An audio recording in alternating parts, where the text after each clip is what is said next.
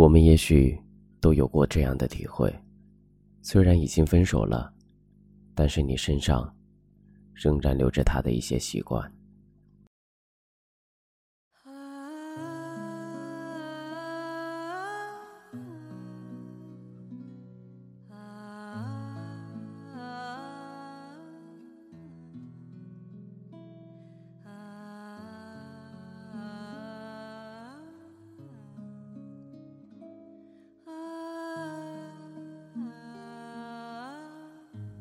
我们也许都有过这样的体会，虽然已经分手了，但是你身上仍然留着他的一些习惯。在过往相处的无数个日子里，那些特质已经变成了你的。比如说话的语气、神态，用来骂人的字眼，喜欢的食物和饮料，作息的时间，看书的品味，以致是最微小的细节。都有他的影子，而这一切，本来是属于他的。人是离开了，没法带走的，是曾属于自己的习惯，你的习惯，有一部分同样也留下给他了。一天，当你无意中做了一个小动作，说了一句话，你才惊讶的发现，这是他的动作，他的语气。当你在餐厅点了一份五成熟的牛排，你才想起这是他最喜欢的烹调方式。有一些东西并没有失去，而永远的融合了。这种融合，怎会不唏嘘呢？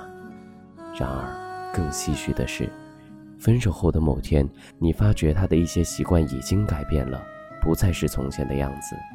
比如说，你无意中在街上见到他。他开的新车竟然不是他最喜欢的蓝色，而是红色。他是什么时候爱上红色呢？或者说，他穿衣的风格跟以前完全不一样。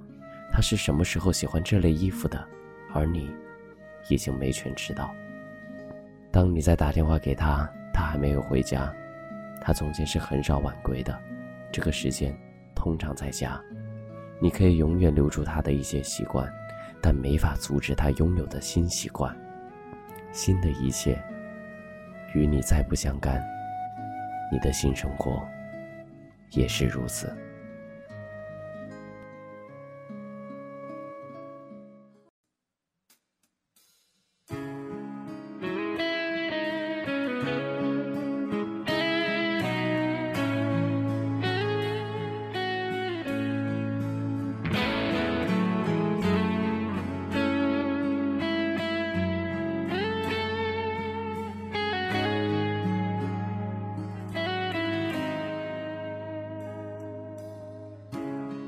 一份爱能承受多少的误解？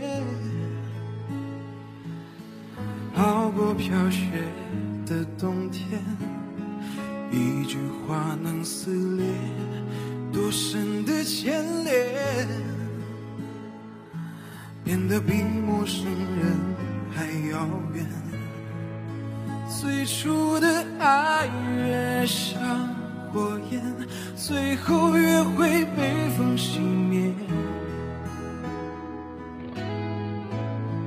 有时候真话太尖锐，有人只好说着谎言。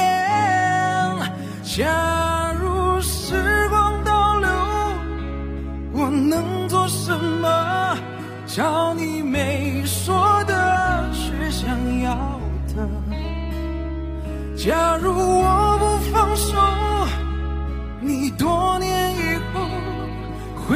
爱我恨我或感动。想假如是最空虚的痛。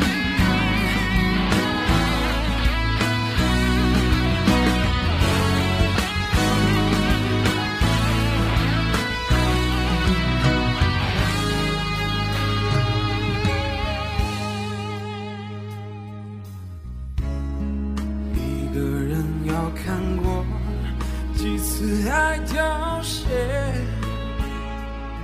才甘心在孤独里冬眠。最初的爱越像火焰，最后越会被风熄灭。有时候真话太尖锐，有人只好说着谎言。